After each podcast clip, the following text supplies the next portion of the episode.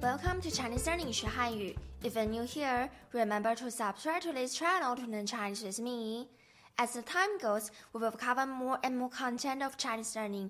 If you have any question, make sure to go to Clubhouse and Instagram to ask me the question you have. I'll be happy to answer your question one on one. By the way, remember to subscribe to our YouTube channel. The following lesson material will be shown on YouTube. Today we're going to move on to the next part of Chinese alphabet. Make sure to practice each alphabet after me so that you will have a beautiful Chinese pronunciation no matter whether you're singing Chinese songs or reading Chinese paragraphs or even speaking Chinese in the future. Now I'll start with the next three. Let me pronounce them one by one for you before you practice after me. E, U, U. Again. E, U, U. If you have learned Mandarin before, you may wonder like the last three alphabets is not like last three. Instead, they are ang, on, er. Yet, let me explain to you the reason why I put these three alphabets e, u, u as the last three is that the function of the three are used for consisting the different alphabets. So I depart them to make the learners know which three alphabets plays a compound role in Chinese pronunciation.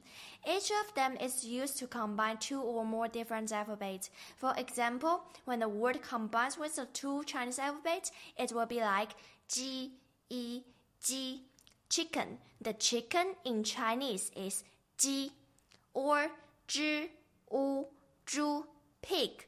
The pig in Chinese is called zhu, or le, yu, lu, donkey. The donkey in Chinese is called lu. While when the word combines with the three Chinese alphabets, it will be like xi, yi, ao, xiao, small. The small in Chinese we call xiao, or zhi, u, ong, zhong. The middle in Chinese we call the zhong or xi, yu, ong, xiong. The bear in Chinese we call xiong. That's why. If you cannot understand what I'm saying, that's alright, because it is just an explanation of the Chinese learning order. For short, if you notice the learning order here is different from the Chinese alphabet chart you find online, that doesn't affect. Because the aim here is to learn Chinese well, be able to speak Chinese in the future, not just teach you to remember a rigid rule to follow. In the next episode, I will teach you how to connect different alphabets to make a Chinese word. So at the time, you can start to memorize some of the Chinese vocabulary so that you can use it in the sentence. Alright, today's first alphabet is E. The E sound is like the I sound of English vocabulary called midnight. Listen carefully. Midnight, midnight, E, E, E midnight, midnight, e, e, e. Alright, it's time for you to repeat it after me one more time. Midnight, midnight, e, e, e. Good. If you learn pinyin, then you need to write down yi to represent its pronunciation. To see what I'm talking about, please check our detailed information on this podcast. Let's move on to the second one. U. The U sound is like the OO sound of the English vocabulary called roof. Listen carefully. Roof, roof, U, U, U. Roof, roof, U, U, U. Alright, it's time for you to repeat it after me one more time. Roof, roof, oo, oo, oo. Great. If you learn Hanyu pinyin, then you need to write down W U to represent its pronunciation. To see what I'm talking about, please check our detailed information on this podcast.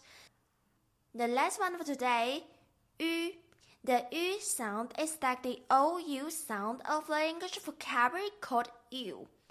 You, you, you, you are very beautiful.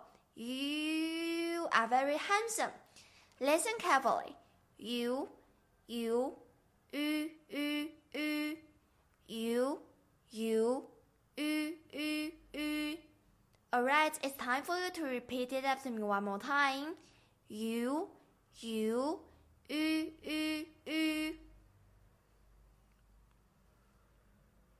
Nice. If you know Hanyu pinyin, then you need to write down YU to represent its pronunciation. To see what I'm talking about, please check our detailed information on this podcast. That means register of them for you. E, U, U, E is for midnight. U is for roof. U is for you. Let's read them one by one together. E, U, U. One more time.